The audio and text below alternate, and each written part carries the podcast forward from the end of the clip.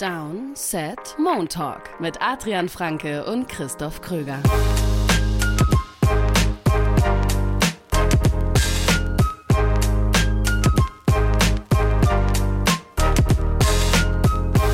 Eine neue Folge Montalk am Montag von Downset Talk, dem offiziellen NFL-Podcast von RTL. Wir sprechen über Spieltag Nummer 9 in der NFL und wir haben einiges zu besprechen, denn es, ja, es gab einiges. Es ist einiges passiert. Es gab einige Topspiele. Es gab das erste Spiel in Frankfurt.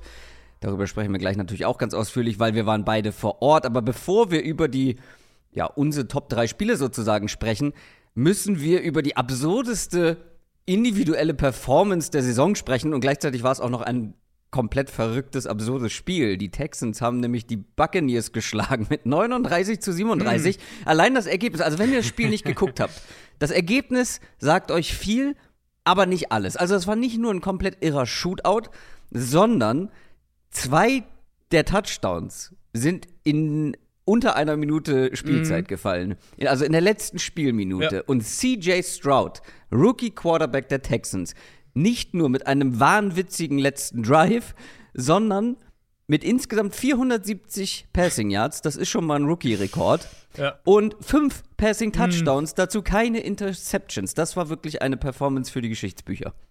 Total, ja, diese fünf Touchdown-Pässe. Ich habe das Spiel tatsächlich, ähm, ich, ich äh, schreibe darüber auch für meine Kicker-Kolumne morgen und ich habe das Spiel jetzt gerade eben, direkt bevor wir aufgenommen haben, wirklich jetzt im Detail analysiert, also wirklich, also Strouds Leistung halt vor allem analysiert. Und habe halt, wie das bei mir dann ist, ich habe dann, keine Ahnung, zwei, drei Seiten mit allen möglichen Notizen und das ist dann Vogelwild und muss ich erstmal alles wieder zusammenschreiben. Aber im, im, ich wusste natürlich den Rookie-Passing-Rekord, die 470 Yards. Die fünf Touchdown-Pässe sind mir irgendwie gar nicht so, dass, also ich gehe mal wieder zum Spiel gegangen, habe das gar nicht so richtig registriert gehabt, dass es das ja wirklich fünf Touchdown-Pässe waren auch noch. Was ja auch eine, ich glaube, die Einstellung von der Rookie-Bestmarke Rookie ist für ein Spiel. Ey, ein wahnsinniges Spiel. du denkst eigentlich, Tampa Bay hat das mit dem Touchdown von Kate Orton mm. gewonnen, 46 Sekunden vor dem Ende. Ähm, Was ja auch schon ein krasser äh, Drive total, war. Total, ja. Also auch, total, also. auch, auch, Baker Mayfield. Ich meine, die Statline ist jetzt nicht so eindrucksvoll wie die von CJ Stroud. Aber Baker Mayfield hatte auch zumindest phasenweise ein richtig gutes Spiel gestern. Ähm, und das, wir sehen hier gerade eine der besten Rookie-Quarterback-Saisons der letzten Jahre. Das muss man, glaube ich, mhm. einfach mal so festhalten. Die letzten Jahre auch die Quarterbacks, die, die hoch gedraftet wurden, teilweise halt dann doch durchwachsene Rookies, was nicht immer an ihnen lag, aber durchwachsene Rookie-Saisons gehabt, größere Probleme gehabt. Stroud spielt wirklich eine der besten der letzten Jahre, würde ich sagen. Und dann gehst du aus diesem Spiel raus, hast nicht nur Stroud, sondern, sondern kannst auch noch ziemlich optimistisch sein, dass du mit Tank Dell echt einen gefunden hast, der mit ihm zusammenwachsen kann. Jetzt schon einer der vier, fünf besten Rookie-Receiver dieses Jahr ist, würde ich sagen. Ähm, und dieser Game-Winning Drive, 75 Yards zum Touchdown in 40 Sekunden. Und das alles ja halt in einem Spiel, in dem Houston nichts am Boden machen konnte, gar nichts. Ähm, in dem sie ihren Kicker verloren haben. Der Kicker hat sich ja verletzt und dann hat, hat äh, Dario Ogunbowale, der Running ja, Back, stimmt hat die Kickoffs übernommen. Natürlich waren Field Goals dann eigentlich keine wirkliche Option. Ein einziges hat er gemacht aus 29 Yards und Houston damit auch spät in Führung gebracht. Ähm, aber es ist auch so, so ähm, extra Punkt, da mussten sie oft für zwei gehen, was nicht wirklich geklappt hat. Aber das war ja auch noch so ein Faktor, der damit reinkam. Also es war schon so ein Spiel, wo eigentlich, wo vieles schwierig war und dementsprechend der Druck auf den Quarterback umso größer. Und ich fand, der war halt, also Stroud war wirklich weitestgehend sensationell in dem Spiel. Der wurde auch immer besser, fand ich, je länger das ging. Ballplacement, diese Ruhe in der Pocket, ähm, der, der Touch in seinen Pässen, die Accuracy, aber auch wie er den über die Mitte wirft, mit, mit was für einem. Also, ich habe das von, von getweetet, wie ich, ich finde, der wirft im Moment vielleicht den schönsten Ball in der NFL, weil der, der Ball fliegt aus seiner Hand und, und hast du diese super enge Spiral und es ist halt oft wirklich so wie an der Schnur aufgezogen, egal ob es jetzt on the move oder unsaubere Pocket oder hat eine saubere Pocket. Also wirklich sehr, sehr eindrucksvoll und, und ähm, ich glaube, als Texans-Fan bist du gerade, bist du gerade, hm. endlich mal wieder, muss man ja auch sagen, bist du wirklich auf, auf Wolke 7. Ja, irgendwie läuft dieses Übergangsjahr ein bisschen zu gut fast für die Texans. ja. Mit Blick auf den nächsten Draft, aber vielleicht braucht man gar nicht mehr so viel mehr, um dann tatsächlich auch ein richtig gutes Team zu haben. Ja, gut, Wir werden die ja, Texans sie haben ja keinen First Rounder, den haben sie ja nicht. Insofern Stimmt. werden sie wahrscheinlich ja. sagen, äh, ist uns egal. Sie sind, das wollte ich dich fragen. Denkst du, dass sie, dass sie im, ins Playoff Rennen kommen? Also sind ja jetzt im Moment nur ein Spiel. Ja, habe ich, hab ich aber schon, ich glaube, letzte Woche oder vorletzte Woche habe ich sie mit äh, zu dem Kreis der absoluten ja. Wildcard-Kandidaten gezählt, weil sie sind mhm. mittendrin und ähm, wenn sie dann halt solche Spiele gewinnen, durchaus. Gleichzeitig muss man halt auch gucken, Bengals nächste Woche wird schwierig, ja. aber ähm, da sind auch noch ein paar schlagbare Gegner dabei. Viele, wo ich sagen würde, ja, auf Augenhöhe, wenn nicht sogar mhm. drunter. Die haben jetzt nicht mehr so viele Top-Teams, die sie bespielen müssen. Ja. Wie gesagt, ähm, dann gegen die Bengals wird eine große Herausforderung, aber dann auch die Cardinals, die Broncos sind noch mit dabei, Titans zweimal.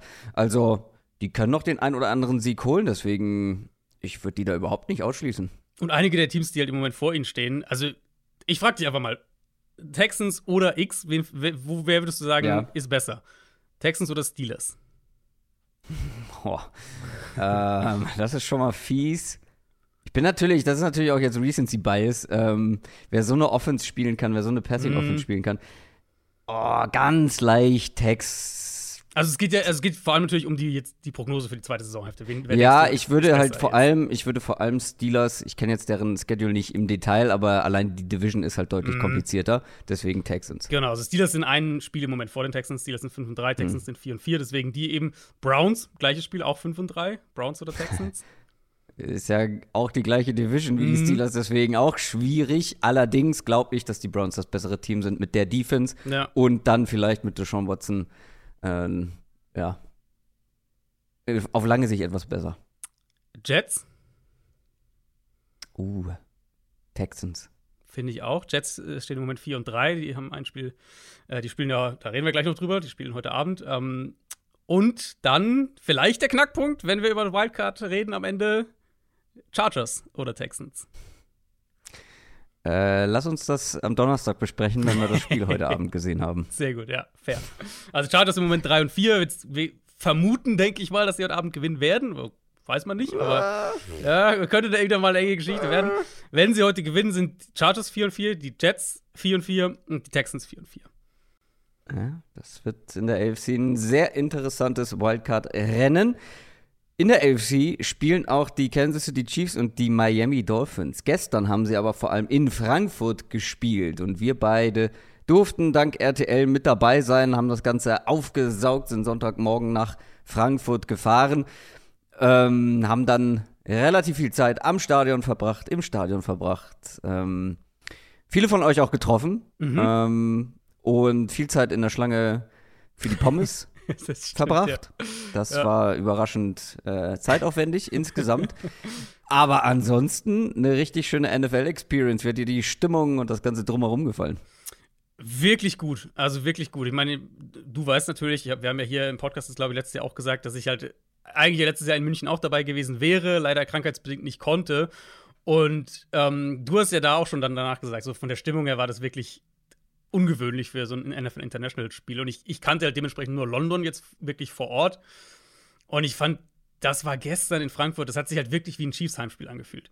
Ja. Also super, super laut bei Third Down. So, gerade so, das war so ein krasser Unterschied für mich jetzt zu dem, wie ich es, wie gesagt, jetzt aus London halt kenne, wo es halt schon auch mal hier und da ein bisschen laut wird, aber irgendwie dann nie so eine Heimteam-Stimmung irgendwie aufkommt vom Gefühl. Und das fand ich gestern war wirklich wirklich, wirklich cool zu sehen. Das war aber auch ganz anders als in München letztes Jahr. Also okay. Mhm. Seahawks Buccaneers, auf der einen Seite Tom Brady-Fans, da auch noch ein paar Patriots-Fans natürlich mit dabei, aber vor allem Tom Brady auf der einen Seite, die Seahawks mit einer riesen Fanbase auf der anderen mhm. Seite.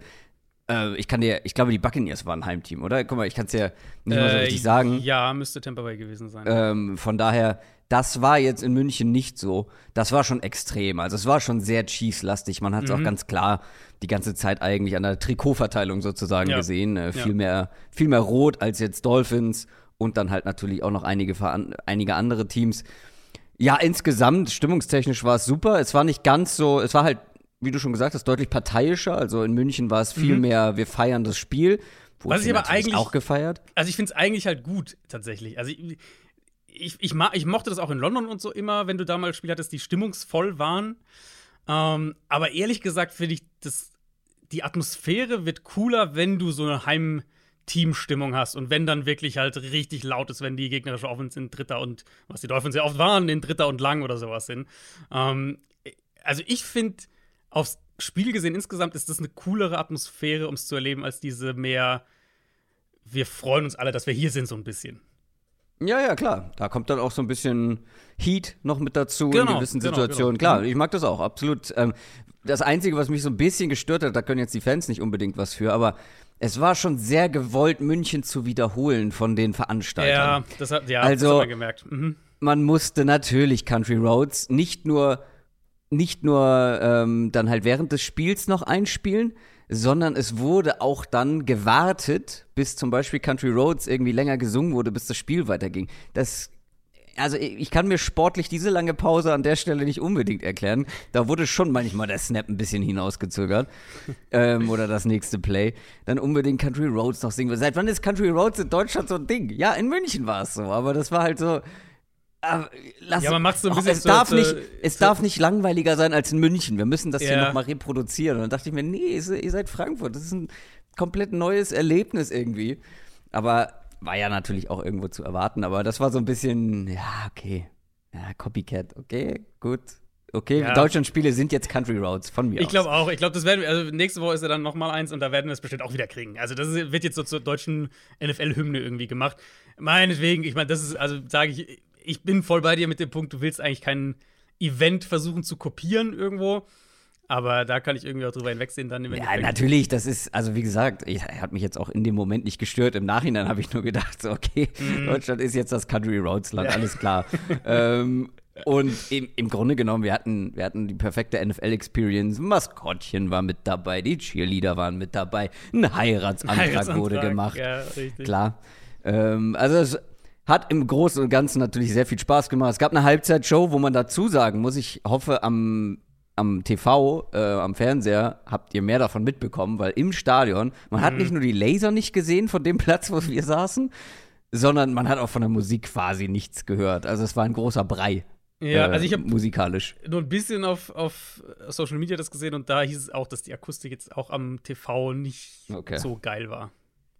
Aber mein Highlight war natürlich der Ref, der äh, den Fehlstart, Fehlstart gecallt ja, hat. Stimmt, ja. Und, und man kriegt ja dann irgendwie, das wird ja nicht großartig thematisiert, dann, wenn man halt im Stadion ist oder. Ich war so, Moment, hat er gerade Fehlstart gesagt? Also, Offside hat er angezeigt, aber das hat sich sehr nach Fehlstart angehört und hat er tatsächlich. Fand ich, fand ich einfach nett. Fand ich eine schöne Kleinigkeit. Ja, aber wir ja. wollen natürlich noch über das Spiel sprechen. Das mhm. Ich meine, wir haben viel darüber gesprochen. Wir haben ein sehr offensiv geprägtes Spiel erwartet. Zwei absolute Top-Teams der AFC. Am Ende haben wir vor allem ein unerwartetes und ich finde auch irgendwo leicht unbefriedigendes Spiel bekommen, weil es war vor allem offensiv kein gutes Spiel. Von beiden Teams mhm. eigentlich nicht. Es war ein sehr defensiv lastiges Spiel. 21 zu 14 am Ende für die Kansas City Chiefs. Beide Teams, würde ich sagen, so mit rund anderthalb guten Drives im ganzen Spiel. Ja, Beide ja. Teams, wenn ich mich richtig erinnere, ohne Field Goal Versuch. Ich weiß nicht, wann es das das letzte Mal mhm, gab oder Stimmt, ja. Stimmt. Oder habe ich eins verpasst, aber irgendwie glaub, da äh, und ja, die Chiefs haben zur Halbzeit hochgeführt, klar geführt. Und in der zweiten Halbzeit ging eigentlich gar nichts mehr und man hätte fast noch die Führung verspielt, aber am Ende war es die Chiefs Defense, vor allem mit zwei mhm. Big Plays, die das, oder sagen wir sogar drei, ja, mit Big Plays. Sagen wir Big Plays. Die Defense der Chiefs hat mit Big ja. Plays dieses Spiel entschieden. Ja, also ein paar Sachen hier wirklich auch eingetreten, wie wir sie vorher so ein bisschen prognostiziert hatten. Ähm, ein paar Sachen waren ganz anders. Aber ich glaube, ein Thema, das wir in der Preview aufgegriffen oder in der Preview angebracht hatten, muss man noch mal so ein bisschen aufgreifen. Das sind halt einfach jetzt die Dolphins. Ja. Sind die Dolphins so ein bisschen ein, in Anführungszeichen, Fraud-Contender? Weil jetzt, ich hatte in der Preview schon mal die, die Teams aufgelistet, wir können es jetzt um, das, um die Chiefs erweitern. Dolphins hatten im Prinzip drei Topspiele. Buffalo, Philly, Kansas City haben alle drei verloren, teilweise ja. deutlich. Und dann gestern in Frankfurt war es hinten raus dann eng. Aber wie du hast ja gesagt, es war, es war 21-0 zur Halbzeit, es war 21-7 spät im dritten Viertel. Dann verliert Mahomes per Strip-Sack den Ball. Dolphins Offense zum ersten Mal seit Woche 2 2021 mit einem Shutout in der ersten Hälfte. Ähm, die Dolphins vor diesem Spieltag standen bei 18,9 Punkten in der, in, in der ersten Halbzeit im Schnitt. Das war Platz 1 in der NFL. Jetzt gestern keinen einzigen gemacht. Und wir haben halt jetzt ein Dolphins-Team, das die Chargers, Patriots, Broncos, Giants und Panthers geschlagen hat und gegen die Bills, Eagles und Chiefs eben verloren hat. In keinem dieser drei Spiele, also Buffalo, Philly, Kansas City, hat die Dolphins Offense mehr als 20 Punkte gemacht. Mhm. Kein Sieg gegen ein Team, das jetzt nach neun Spielen einen positiven Rekord hat. Und ich halte immer noch, grundsätzlich immer noch viel von der Offense. Ich halte viel von Mike McDaniel. Die Receiver müssen wir nicht groß überreden. Ja, was sie am Boden machen können, ähm, ist oder kann spektakulär sein. Ich finde, die Defense ist auch definitiv verbessert als in der Frühphase der Saison. War ja auch gestern jetzt nicht das Problem, die Dolphins Defense. Nein. Aber ich finde schon, dass im ersten Drive. Genau im ersten Drive. Ja, genau, im ersten Drive. Aber ich finde schon, dass wir jetzt so mit einer Sample Size von neun Spielen und ja. drei davon gegen Schwergewichte irgendwo so ein bisschen skeptischer drauf gucken müssen. Selbst wenn die jetzt, die haben jetzt bei, aber in zwei Wochen spielen die gegen die Raiders, wenn sie dann da wieder 40 Punkte machen. Oder? Also man muss da jetzt schon, finde ich, ein bisschen skeptischer drauf gucken. Natürlich. Ich finde, sie ordnen sich halt selber ein und zwar hinter den mhm. absoluten Top-Contendern. Ja. Hinter genau. den Eagles, Bills äh, haben ihre eigenen Probleme, aber hinter den Eagles und Chiefs vor allem, gegen die sie auch schon verloren haben. Baltimore würde ich auch sagen, ist da mittlerweile drüber. Ja, gut, die haben sie halt nicht gespielt. Ich habe ja. Also, Achso, nur von denen, also, die gespielt haben, ja, okay. Ja, genau. Also sie haben sich mit diesen Spielen halt dahinter eingeordnet. Mhm. Die Ravens würde ich auch da drüber setzen. Aber trotzdem, die Dolphins müssten mir halt einmal beweisen in einem Topspiel, dass ja. sie auch dazu in der Lage sind. Gleichzeitig finde ich, muss man sie ein bisschen hier bei diesem Spiel in Schutz nehmen, weil sie leben halt von ihrer Explosivität über die Receiver und am Boden. Mhm. Und äh, Jalen Waddle war direkt angeschlagen ähm, früh im Spiel. Ja. Ist mehrfach gehumpelt, hat dann zwar noch ein paar Plays gemacht, aber war nie bei 100 Prozent. Raheem Mostert war eine ganze Zeit lang raus, kam mhm. ja schon angeschlagen ins Spiel. Die beiden sorgen halt extrem für Explosivität und Dynamik. Und wenn die beiden nicht fit sind, dann fehlt dir halt, ja, dann fehlt dir halt zwei Drittel eigentlich. Und Tyreek Hill halt. Also Tyreek Hill hat halt den Fumble, der zu einem Chiefs-Touchdown führt hatte einen ja, klaren ja, Drop, beim anderen haben wir uns äh, diskutiert. Du hast gesagt, du würdest ihm nicht als Drop anrechnen. Ich würde sagen, so einen halben kann man ihm vielleicht geben. Ja, ähm, if you can touch it, you can catch it. Äh, Und, aber das ja. hat sie ja im Endeffekt zwei potenzielle Big Plays gekostet, so ein bisschen. Und halt dieser Turnover war natürlich kritisch am Ende. Ähm, der wäre ja der dritte halt von diesen Playmakern, der halt dann in dem Fall jetzt nicht verletzt war, aber halt nicht gut war. Und ich finde auch Tour hat den Ball nicht gut geworfen in dem Spiel. Ähm, ja, und dann wird es halt insgesamt wird es halt dann schwer, den Ball zu bewegen. Ähm, Chiefs Defense soll ja aber nicht hinten runterfallen, weil gerade erste Halbzeit war das schon beeindruckend, wie gut die Plays ja. antizipiert haben. Das war wirklich auch auffällig. Gerade ja auch bei dem Fumble von Hill, wo McDuffie das super liest, dann Ball raus. Mike Edwards nimmt ihn auf, pitcht ihn zu Brian Cook und setzt dann noch einen Block, damit Cook ihn zum Touchdown zurücktragen mhm. kann. Sie waren physisch mit den Receivern, sie haben wenige eben dieser Runs nach außen zugelassen. Haben hier und da mit der Coverage auch gespielt, klar, nach dem Snap, das wissen wir gegen Miami sehr, sehr wichtig. Ähm, und Miami kam ja nie so in die Phase, dass sie offensiv so richtig den, den Controller in der Hand hatten und so und, und irgendwie die Dynamik des Spiels geprägt haben, sondern waren hier und da ein paar Plays, RPOs, diese, diese Slants dann, gerade auch mit Waddle hier und da. Aber halt, wie du gesagt hast, wenig von der Explosivität, äh, die sie eigentlich ausmacht. Und dann kommen sie halt in Situationen, die dann schwer zu lösen sind. Und da will ich jetzt nicht zu sehr auf Tour rumhacken, weil, also ich finde, der war nicht gut gestern, aber das waren alle möglichen Probleme. Aber wenn du dann halt dauernd in Dritter und Lang bist, dann brauchst du halt auch im Endeffekt einen Quarterback, der dann mehr noch machen kann. Und jetzt gestern war es super undankbar. Ich meine, die hatten keine Third-Down-Conversion bis Mitte des dritten Viertels, weil sie halt Strafen teilweise hatten bei Early Down, aber halt auch Incompletions, Runs für wenig Yards. Ich habe mal die, die Situation für äh, Miami bei den ersten Third Downs des Spiels rausgeschrieben. Es war Dritter und 10, Dritter und 15, Dritter und 9, Dritter und 20 und Dritter und 5. Das waren alle Dol Dolphins äh, Third Downs in der ersten Hälfte. Kein einziges davon haben sie in First Down umgewandelt. Ähm, ja, und jetzt haben wir halt dieses Thema, was machen wir mit Miami? Und die nächste Chance, um das Narrativ zu ändern, kommt halt erst Ende Dezember. Ich habe mir den Schedule mal angeguckt, die spielen an Weihnachten gegen die Cowboys. Wir spielen an Silvester gegen die Ravens und dann äh, letztes Regular Season Spiel danach halt dann gegen Buffalo. Das sind halt die drei Brocken, die sie noch haben. Mhm. Bis dahin ist jetzt nicht wirklich ein Team dabei, wo du sagst, ja, da kannst du noch mal ein bisschen was zeigen, sondern das sind halt weitestgehend, würde ich sagen, Pflichtsiege bis dahin für die Dolphins. Auf der anderen Seite, Chiefs Offense natürlich auch wenig gemacht, außer wie gesagt, der ja. erste Drive, der quasi ja. makellos war. Danach ging fast gar nichts mehr. Auch seltsam, Travis Kelsey häufig nicht auf dem Feld zu sehen. Ähm, ja, war kaum eingebunden, wenn er dann mal drauf war. Trotzdem ist er zum Franchise-Leader, zum mhm. ähm, Franchise-Leader All-Time in Sachen Receiving Yards geworden, mit den paar Yards, die er da in Frankfurt gefangen hat. Letztendlich waren es halt tatsächlich ein paar Screens und Checkdown-Pässe, die den Sieg ja. gebracht haben. Ja, also der erste Drive war halt wirklich so, okay, da kommen sie raus mit ihrem Skript. Da war fast jeder Pass offen und oder einfach. Der Touchdown dann im ersten Versuch, das war ja relativ enge Coverage, hat halt nicht gezählt dann. Und dann neuer Versuch, Dolphins aggressiv, Chiefs werfen den Screen, perfekt getimed dagegen und, und Touchdown. Und dann haben sie halt noch diesen einen Drive, dieser 95-Yard-Drive, der fast 8,5 Minuten von der Uhr genommen hat im zweiten Viertel. Ähm, und das war auch, fand ich dann eben neben diesem Opening Drive, der ein, oder was heißt fand ich, das war ja ganz offensichtlich so, war der eine andere Drive, bei dem man das Gefühl hatte, sie, sie kommen wirklich auch mal auf verschiedenen Wegen irgendwie zum Ziel. Da sind sie ein bisschen gelaufen, Mahomes hat den Ball gut verteilt, mehrere Receiver eine Rolle gespielt, am Ende McKinnon dann mit dem Touchdown, der komplett freie Bahn vor sich hat Richtung Endzone. Hier bleibt halt auch wieder die Frage so ein bisschen im Raum stehen, die jetzt bei den Chiefs sich dann ja doch auch regelmäßig aufdrängt. Nach Niederlagen sowieso, aber selbst dann nach so einem Spiel hätten sie nicht vielleicht doch noch was machen sollen vor der Deadline. Ich, ich tendiere immer noch zu ja, ähm, sage aber auch, dass jetzt in dem Spiel gestern Separation und Receiver-Qualität nicht das Problem, nicht das primäre Problem war, sondern halt einmal mehr Kansas City das Offensive Line-Problem hatte. Und das ist nicht zum ersten Mal dieses Jahr der Fall. Und das trägt halt auch dazu bei, dass sie eben, was zum Beispiel letztes Jahr eine echte Stärke der Chiefs war, dass sie dieses Jahr halt den Ball einfach nicht so gut laufen. Ja, da müssen wir drauf schauen. Du hast den Dolphins Schedule angesprochen. Die Chiefs werden wir weiter beobachten, aber wenn sie in der Lage sind, dann halt auch solche ja, schwierigen Spiele zu gewinnen, ohne groß ihre Playmaker, beziehungsweise ohne ihren wichtigsten Playmaker irgendwie eingebunden zu bekommen. Ich weiß nicht, vielleicht war auch nicht ganz fit. Ähm, ja, bin ich gespannt, wer die Chiefs dann letztendlich wirklich schlagen kann. Auch die haben jetzt erstmal ein relativ einfaches Programm, haben aber noch die Bills und die Bengals unter anderem in der Regular Season. Und die Eagles natürlich ähm, nach einer Bye Week ähm, das Super Bowl Rematch nicht zu vergessen. Hm. Danach wird es erst leichter. Aber ja, es stimmt, die Eagles darf man nicht vergessen. Über die sprechen wir gleich noch. Vorher sprechen wir über das Sunday Night Game. Äh, die Cincinnati Bengals haben die Buffalo Bills geschlagen mit 24 zu 18, haben damit ein richtiges Ausrufezeichen in der AFC gesetzt. Der vierte Sieg in Folge.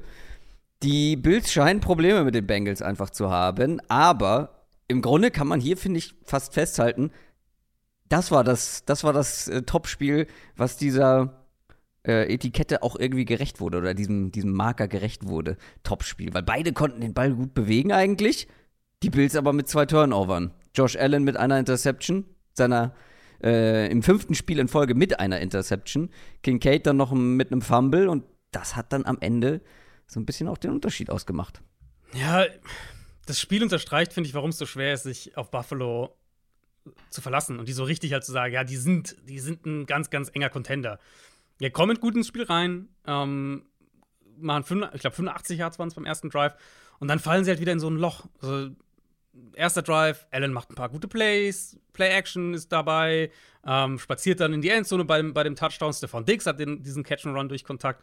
Er sah richtig gut aus und dann nach diesem ersten Drive hatte Buffalo noch vier Drives bis zur Halbzeit, bei denen haben sie zusammengenommen vier, äh, 45 Yards hinbekommen. Und dann haben sie halt dieses Jahr, und das ist ein maßgeblicher Unterschied im Vergleich zu Kansas City, zu Baltimore, wenn wir jetzt in der AFC mal gucken, dann haben sie halt nicht die Defense, um gegen ein Top-Team diese Durchhänge auszugleichen. Und da muss man sich, das ist bei Buffalo halt wirklich so, weil sie die letzten Jahre ja immer eigentlich eine richtig gute Defense hatten. Es ist dieses Jahr einfach nicht der Fall. Das ist jetzt keine furchtbare Defense, aber sie sind halt nicht mehr so in der Lage, mit der Defense solche Spiele mitzugewinnen. Ähm, als die Bills den nächsten Drive mit mehr als 30 Yards Raumgewinn hatten, lagen sie schon 21-7 hinten. Und dann kamen sie halt nicht mehr ran. Dann die Interception, das war echt mit Ansage. Allen wieder bei First Down wirft er schon einen tiefen Ball, den er vielleicht nicht unbedingt werfen sollte. Mhm. Und dann bei Second Down versucht er da so einen schweren, schwierigen Wurf Richtung Sideline, zögert noch kurz. So für einen Sekundenbruch, da hatte man den Eindruck, er weiß, er soll ihn nicht werfen, wirft ihn trotzdem und es ist Interception. Ähm, Bengals haben Druck gemacht mit dem Pass Rush. Das hat auch einige Drives beendet. Gleich der zweite und der vierte, also die beiden Drives rund um ähm, die, die äh, rund um die Interception waren jeweils mit Sacks, äh, waren Sacks die maßgeblichen Drive-Ender. Vor allem auch mit dem Foreman-Rush halt. Das heißt, Offensive Line für Buffalo dann auch wieder ein bisschen ein Thema gewesen. Und das hat man dann generell gesehen auf der Seite des Balls. Das ist dann diese Bengals-Defense, die sehr unangenehm sein kann. Ich finde, das hat man bei Allen häufig gesehen in dem Spiel, dass er zum ersten Read gehen will, auch zum Wurf schon ansetzt, dann nochmal zurückzieht, nochmal irgendwie zweiter Read, ah, ist auch nicht ganz da. An dem Punkt ist die Pocket schon fast weg. Er muss rausgehen und die Playstruktur ist aufgebrochen und dann bist du halt vielleicht nur in Scramble-Mode oder, oder hast halt vielleicht irgendwie ein, ein Scramble-Drill-Play zu Stephon Dix oder sowas. Genau, der Fumble von Kincaid. Ähm, da waren ja die Bills nochmal drauf und dran, wirklich ein One-Score-Game draus zu machen. Dann fummelt er, Bill, die Bengals legen einen 85 Yard Field Goal Drive hin im Gegenzug und ähm, nehmen fünf Minuten von der Uhr und das war's dann halt. Die Frage, die man sich hier, finde ich, stellen muss, ist eben, wenn wir halt Teams wie Cincinnati, Baltimore, Kansas City sehen mit ihren Defenses und sehen, wie, wie schwer es dann für Buffalo sein kann, diese kompletten Spiele gegen diese Top-Teams abzuliefern, ist halt schon die Frage, was, was kann sich das noch bessern bis zu den Playoffs oder werden die halt einfach ein Team sein, wo wir dann in vier Wochen sagen, ja gut, die können natürlich heiß laufen mit Josh Allen und mit dieser Feuerkraft offensiv, aber es muss ja. halt auf der Schiene laufen. Ich glaube schon, dafür sind die Verletzungssorgen dann auch zu groß. Was mich halt aber auch offensiv stört, ist, also du kannst nicht komplett ohne reguläres Run-Game, e egal ob du mhm. das halbe Spiel oder fast das ganze Spiel hinten liegst. Ja, natürlich musst du dann mehr passen, aber du kannst nicht. Letzte Woche haben sie das Spiel gewonnen und sind kaum gelaufen. Also du kannst nicht ohne reguläres Run-Game irgendwie ja zu den Contendern, glaube ich, am Ende gehören egal wie gut du den Ball passt, aber bei den Bills ist halt noch das Thema, dass dann immer mal wieder solche Turnover mit dabei sind. Und Defenses stellen sich ja viel besser darauf ein, wenn sie wissen, okay, ja. die werden eh kaum laufen. Die hatten gestern acht Running Back Runs für 24 ja. Yards. Ja. Und das also ich verstehe es halt auch nicht so also ganz. Die, ja, weil fehlt die Baseline. Und am Anfang ja. der Saison hatten sie ein richtig gutes Run-Game. sagen, genau. Und da haben wir voll positiv darüber gesprochen, dass sie das eben dann noch so als Baseline haben und diese Baseline fehlt wieder. Gleichzeitig gibt es keine Baseline über die Defense. Und das ist das, was wir im direkten mhm. Vergleich dann sehen, was ganz viel ausmachen kann. Die Bengals jetzt ähm, zwei Wochen in Folge den Ball deutlich besser gelaufen. Joe Barrow, der den Ball dann auch wieder laufen kann nach seiner Verletzung. Dazu halt eine gute Defense. Und insgesamt ist dann das Bengals-Team ein viel stabileres und konnte konstanter auch gestern wieder den Ball bewegen. Ja, ich, das, das unterstreicht es, glaube ich, wirklich. Ähm, Bengals, wir haben ja letzte Woche auch schon gesagt, nach dem Niners-Spiel, Bengals, Burrows, das sieht wirklich aus. Burrows zurück, Burrows wieder bei 100 Prozent. War eine Bestätigung gestern davon. Pocket Movement, Plays außerhalb der Pocket, Scramblen, Accuracy. Und das kriegen wir jetzt halt wieder zusammen, eben mit der Art und Weise, wie er Defense das Post-Snap lesen kann. Schwachstellen findet, die Big Plays wieder da sind. Ähm, gab ja ein paar davon. Ich meine, einer, der halt wirklich auch hängen geblieben ist bei mir, war halt dieser 32-Yard-Shot bei Erster und 10 beim letzten Drive, wo so die, das Ding ist, okay, kriegen die Bengals jetzt die Uhr runtergespielt oder hat, Kansas, hat, hat Buffalo nochmal die Chance, an den Ball zu kommen? Und Burrow öffnet halt einfach in einem Shot auf Tyler Boyd für 32 Yards und dann sind sie schon in der gegnerischen Hälfte, kriegen noch das eine First Down am Boden und fertig.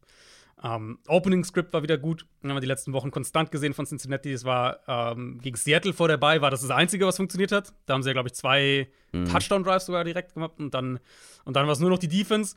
Gegen die Niners war es auch gut und jetzt gegen Buffalo eben auch wieder. Und dann haben sie halt auch wieder weiter Plays gemacht, Scoring-Drives hingelegt. Der, der Touchdown auf Irv Smith ist ein super platzierter Ball von Burrow. Der ähm, schlägt, Irv Smith schlägt äh, Poyer, glaube ich, war es in der Endzone.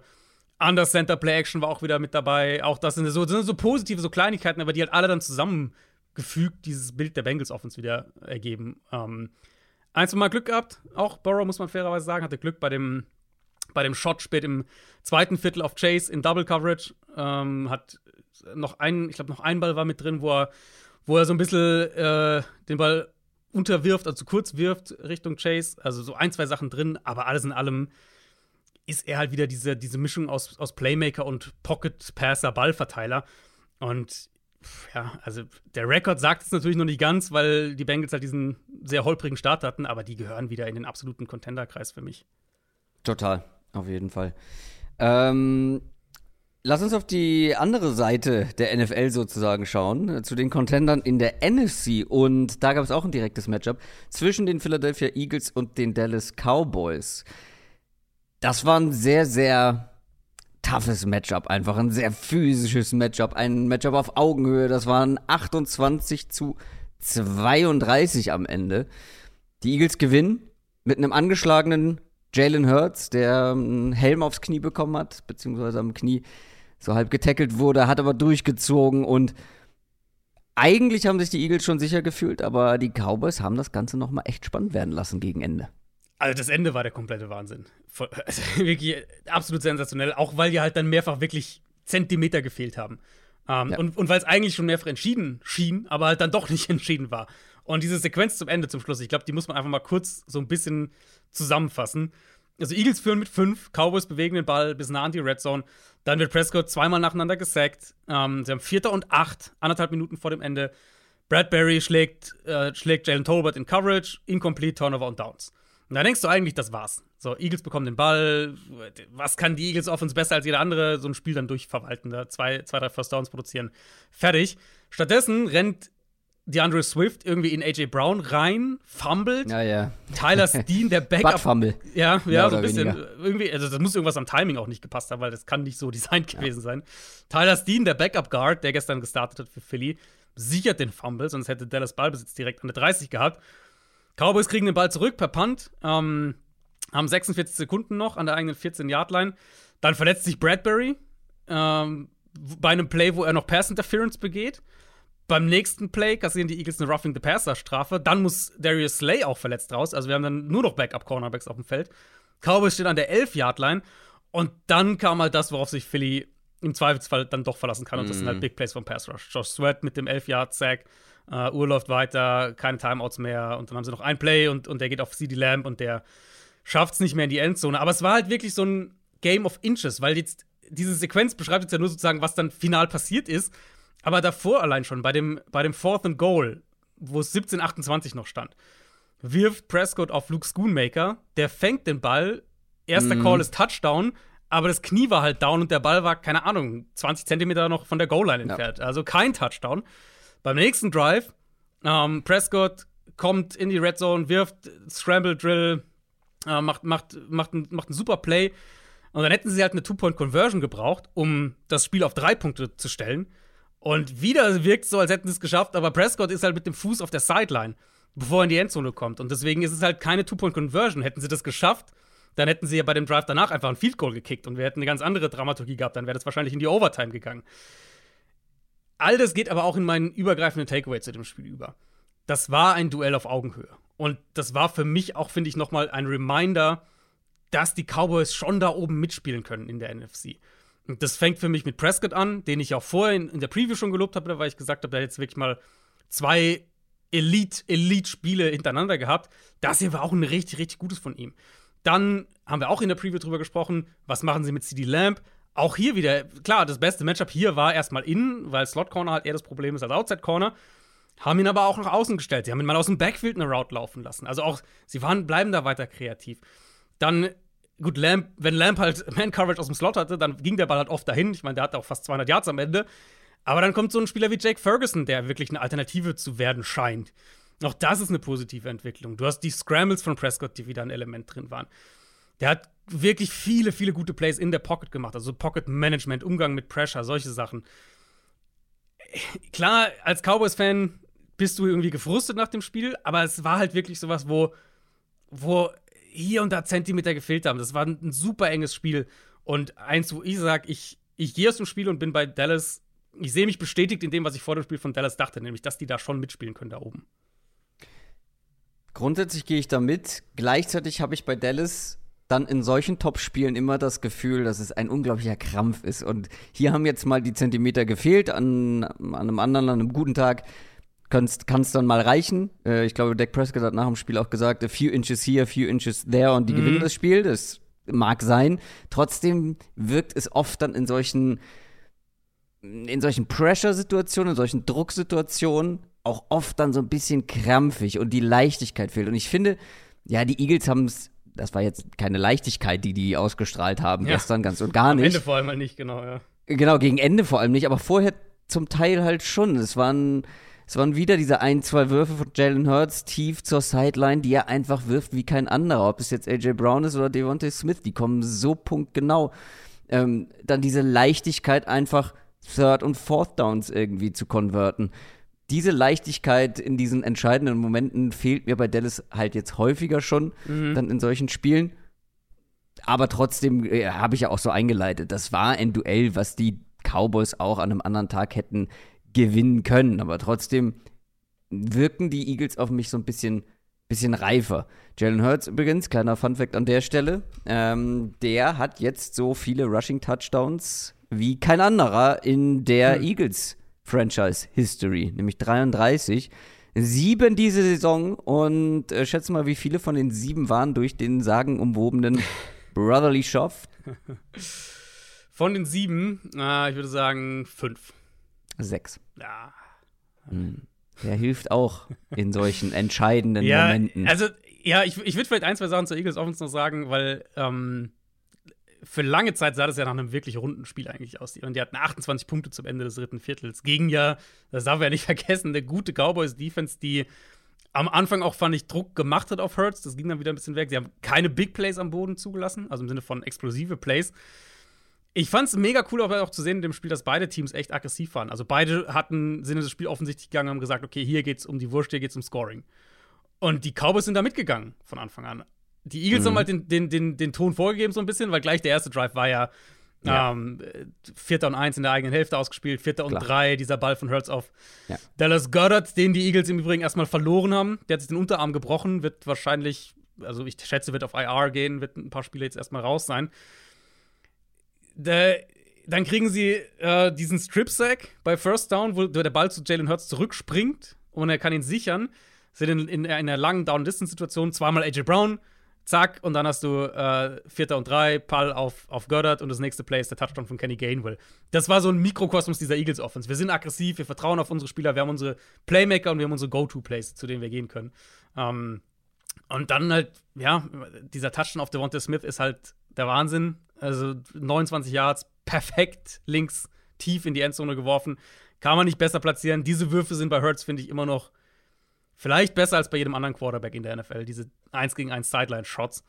Ähm, man muss sagen, finde ich auch hier, wenn jetzt das Thema so äh, Zentimeter hier und da gefehlt, man muss halt sagen, dass Philly schon dreimal Fumble-Glück einfach hatte in dem Spiel. Das war dieses Hurts-Ding gleich am Anfang, was ich gerade gesagt habe. Dann äh, hatte DeAndre Swift den Fumble vor der Endzone, den er sich zurückholt. Kurz danach machen sie einen Touchdown. Und halt der Fumble ganz am Ende, den wir auch schon hatten, von Swift, den Tyler Steen sichert. Also sie hatten schon dreimal dann auch da ein bisschen Glück, gehört irgendwie auch dazu in diesen Spielen. Ansonsten aber, das Einzige, was mir ansonsten eigentlich gefehlt hat bei der Eagles Offense, war eben dieses, dass sie es am Ende nicht wegverwalten konnten. Wo du eigentlich denkst, ja, genau. das ist halt ihre, das ist das, wo, eigentlich was, was ihre Kernkompetenz sein sollte. Aber, Aber das ist das, was mir die letzten Wochen ja schon, also das sollte man jetzt nicht falsch verstehen, das war jetzt kein Spiel der Eagles in Sachen äh, verkörperte Leichtigkeit, so ganz und gar nicht. Das ist ja vor allem das, was ich dann mm, auch mhm, immer wieder mm. kritisiert habe an dieser ja. Offense, was mir gestern auch gefehlt hat. Und das hat man dann am Ende gemerkt, das, was du meinst mit wegverwalten, nämlich wegverwalten kannst du ja am leichtesten, wenn du eine hohe Baseline hast, wenn du den Ball gut laufen kannst, solide laufen kannst, ähm, Drives in die Länge ziehen kannst. Mhm. Und das habe ich ja jetzt schon häufiger angesprochen bei den Eagles offensiv, das fehlt mir grundsätzlich so ein bisschen, dass du dann halt einfach den Ball mit ja, kurzen, ja, schnellen Pässen, sie hatten es mal in ein, zwei Spielen, aber dann so mit kurzen, schnellen mit, Pässen, mit, mit einem soliden halt Run-Game genau, einfach genau, Down für Down für Down mhm. und einfach nicht aufzuhalten, dann spielen sie ihre Third Downs aus, dann spielen sie, natürlich spielen sie die aus, aber dann konverten sie auch die Third Downs, sie spielen ihre Fourth Down aus und wenn dir das fehlt, dann kann es halt schon mal dazu kommen, dass du es nicht wegverwalten kannst und in die Tasche stecken kannst. Und das ist den Eagles dann halt auch, auch passiert. Also, wie gesagt, das war jetzt kein Spiel der Leichtigkeit, aber es wirkte trotzdem etwas, etwas leichtfälliger als äh, bei den Cowboys. Ja, würde ich grundsätzlich mitgehen, aber nochmal mein, mein, das, was ich vor dem Spiel über die Cowboys gesagt habe, ähm, dazu stehe ich nicht nur, sondern ich finde, das Spiel hat es eigentlich bestätigt, weil ich ehrlich, wie gesagt, aus dem Spiel gehe und sage, ich bin mindestens so zuversichtlich für Dallas, wie es vor dem Spiel war. Und ähm, ja, solange sie halt nicht gegen die Niners in den Playoffs spielen. das ist halt das Hauptproblem wahrscheinlich am Ende. Aber also da freue ich mich schon aufs Rematch jetzt gegen, gegen die Eagles und ähm, die Cowboys, finde ich, haben sich jetzt schon recht klar als die Nummer 3 in der NFC wieder, wieder festgebissen. Du meinst hinter den 49ers, die drei Spiele in Folge verloren haben? Ja, ich würde die Niners. Würdest du die Cowboys über die Niners setzen? Ich würde es schon immer noch so machen. Ah, Weiß ich nicht. Also ich fand die Cowboys in, insgesamt jetzt die letzten Wochen schon, schon echt stark. Also gerade das gegen die Rams und hm.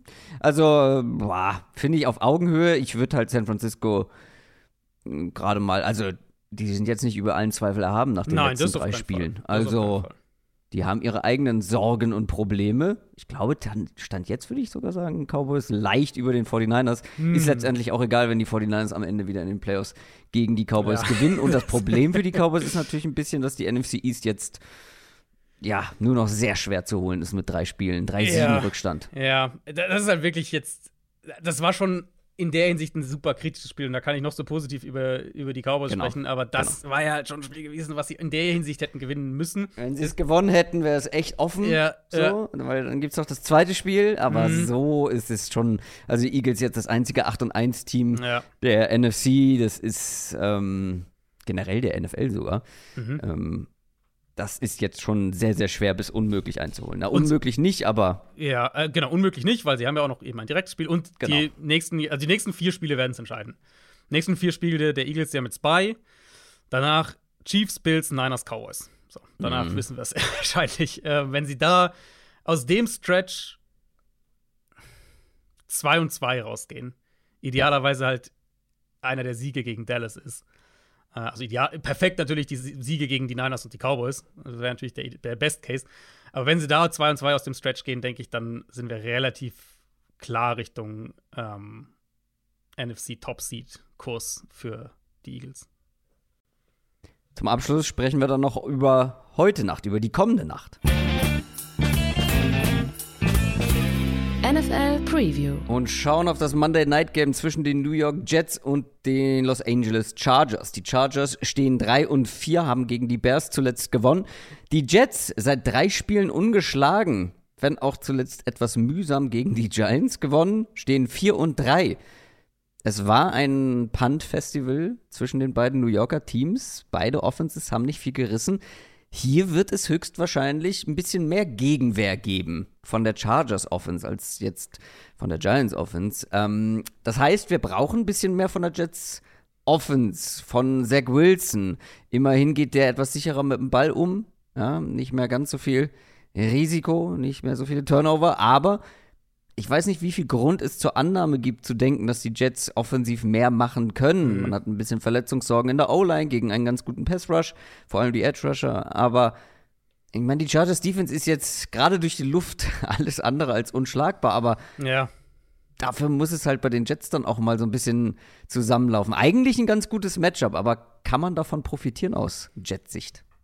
Gutes Matchup, weil du meinst so Standortbestimmung mäßig, so ein bisschen. Nee, gutes Matchup wegen der schlechten Chargers Secondary. Ach so, jetzt vielleicht ein bisschen ja, ja, ja würde ich sogar, also glaube ich, würde ich mitgehen tatsächlich, ja. Ähm, die Chargers hatten jetzt zwar ein ordentliches defensives Spiel äh, vergangene Woche, aber das war halt gegen Tyson Bagent. Ähm, jetzt ja. Zach Wilson, diese Jets O-Line, klar, die wackelt jetzt auch ordentlich. Das ist halt eine mega angeschlagene Unit einfach mittlerweile. Elijah Vera Tucker äh, da ja schon länger raus. Conor McGovern hat sich am Sonntag die Kniescheibe ausgerenkt. Keine Ahnung, wann der Ach. wieder spielen kann. Joe Tipman, der eigentlich ja der Rookie Center dann, der auch, ähm, der auch Guard schon gespielt hat, der musste gegen die Giants mit der Oberschenkel, nee, der hat gefehlt schon gegen die Giants mit einer Oberschenkelverletzung. Und Wes Schweitzer, der Right Guard, der musste mit einer Wadenverletzung raus gegen die Giants und ist schon auf Injured Reserve gelandet. Und das führt dann halt dazu, dass Leute wie Xavier Newman Center spielen und Billy Turner zum ersten Mal seit drei Jahren wieder Right Guard und solche Geschichten. Alles nicht ideal. Auf der anderen Seite sagst du halt auch, ja gut, Pass Rush der Chargers ist jetzt auch nichts, was dir irgendwie von den Namen her schon, aber das ist eine der schlechtesten Pressure Percentage Defenses in der NFL. Hinter so Teams wie den Broncos oder den Raiders. Ähm, mhm. das, da will ich ja einfach mal sehen in so einem Spiel dann halt auch, dass, dass Bosa und Mac und, und Tuipulotu, dass die halt diese Patchwork-Jets-Line mit einem Quarterback, der den Ball ja immer noch lange hält, häufig, Zach Wilson, dass sie ja dann wirklich auch mal 5 Sacks haben, einen Fumble irgendwie forcieren, irgendwie sowas in der Richtung.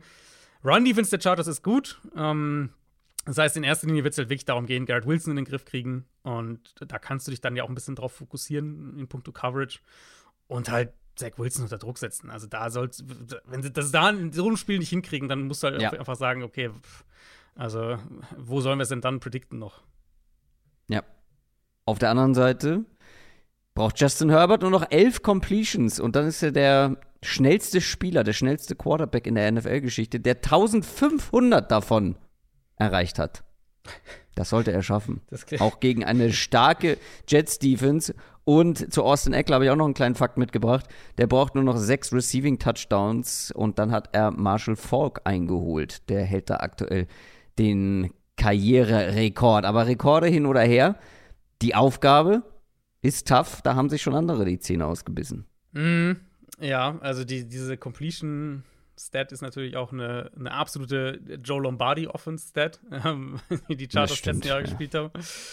Ja, ähm, das ist für mich so ein bisschen das, wo ich sage, ich, ich finde es eine ganz interessante Standortbestimmung, weil, Stichwort Joe Lombardi, ich weiß nicht, warum die Chargers letzte Woche so gespielt haben, wie sie gespielt haben. Ob es ein Gameplan-Thema war, ob es die Umsetzung war, keine Ahnung. Aber der Gameplan gegen die, gegen die Bears sah ja aus wie Joe Lombardi. Also eine absolute Kurzpassgeschichte.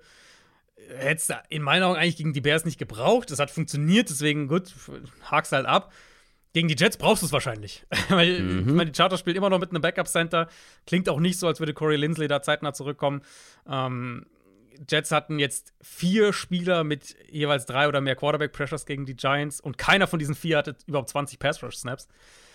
Chargers Line ist natürlich besser als die der Giants, aber der Pass-Rush der Jets ist halt auch der schwerste, den die Chargers, denke ich, abgesehen vom Cowboys-Spiel vor drei Wochen, ähm, auf ihrem Schedule haben. Und gegen die Cowboys stand Herbert bei fast der Hälfte seiner Dropbacks unter Druck und hat mhm. keinen Ball über 20 plus Yards Downfield angebracht. Das wäre dann hier von der Idee her schon auch die Guideline gegen die Jets, dass du wirklich da ähm, den Ball schnell verteilst, hohe, also hohe Frequenz an Pässen, was ja Herbert gut kann eigentlich. Und dann wahrscheinlich werden wir hier und da auch ein paar Scrambles von ihm kriegen. Er hat in keinem Spiel so viele Scrambles wie gegen die Cowboys. Das würde sich hier vielleicht auch anbieten, ähm, dass er halt hier und da was am Boden First Down mal machen kann. Matchup-Vorteil aus Chargers Sicht sollte Keenan Allen sein. Also Source Gardner und DJ Reed spielen ja eigentlich ausschließlich außen. Allen im Slot, glaube ich, könnte echt ein Problem ähm, werden. Er ist natürlich auch der maßgebliche Treiber dieser Offense. Gerald Everett fehlt ja jetzt auch. Der hat, oder könnte auch wieder fehlen. Er hat letzte Woche auch schon nicht spielen können. Und dann hast du halt Allen und ähm, Austin Eckler im Endeffekt. Ja, in manchen Spielen reicht diese Combination. Mhm. Aber bin, also wenn die Chargers hier an dieser Defense scheitern sollten, was auch immer das bedeutet, ob sie am Ende auch das Spiel verlieren, aber na gut, wahrscheinlich. Ich meine, die Chargers sind mit drei Punkten favorisiert. Und das ist halt so ein bisschen Arsch auf Eimer, weil sind die Chargers und es ist ein schweres Matchup. Und ja. wenn sie gewinnen, ist es dann doch unwahrscheinlich, dass es hoch sein wird. Beziehungsweise ja. mittlerweile dreieinhalb Punkte. Ich weiß halt nicht, wo, also ich sehe halt nicht so wirklich, wo explosive Plays herkommen für die Chargers. Die haben ja Joshua Palmer ja, genau. noch verloren. Der Stimmt, ist jetzt auf, auf ist raus, Reserve, genau, sogar gelandet mit der Knieverletzung. Und der war natürlich ja schon die, die Ersatzlösung für Mike Williams Quinton Johnston ist es bisher nicht. Wer weiß, ob es wird, aber aktuell ist es nicht. Und Keenan Allen arbeitet ja in einem ganz anderen Bereich des Feldes. Das heißt, ich, ich und dann noch diese Protection-Geschichte hier gegen diesen Pass Rush. Ich weiß halt nicht, wo die explosiven Plays herkommen. Deswegen, hm. klar kann Justin Herbert 12, 15 Play-Drives hinlegen und die Chargers scoren auf der Schiene. Aber ich könnte mir hier schon auch ein sehr äh, zähes und Low-Scoring-Spiel eher vorstellen. Ja, aber sowas müssen die Chargers gewinnen. Wenn sie das Absolut. nicht gewinnen, ja.